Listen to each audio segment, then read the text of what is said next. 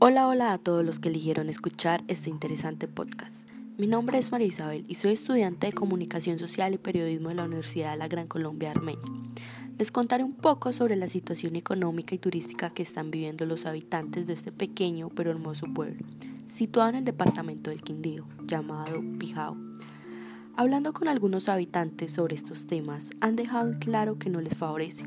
Me comentó la señora Alejandra, trabajadora de la empresa empresa regional del aseo NEPSA, que la economía allí no está muy buena, pues que es solo una zona cafetera, que no existen otras empresas y que eso genera el aumento del desempleo.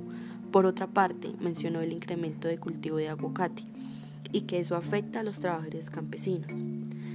También me dirigí a la biblioteca municipal.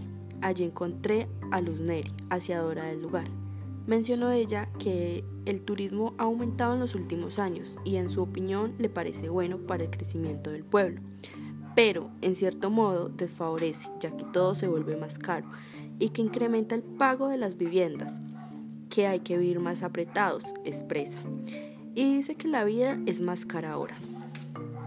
Bueno chicos y chicas, escuchando estas dos versiones, en mi opinión considero y entiendo las situaciones que están viviendo en este momento, pues son personas que trabajan largas horas y bien y no muy bien pagas, que lo que reciben se ajusta a su supervivencia y respecto al turismo, los agentes encargados deben manejar mejor esta situación y si es posible emplear un turismo de impacto bajo.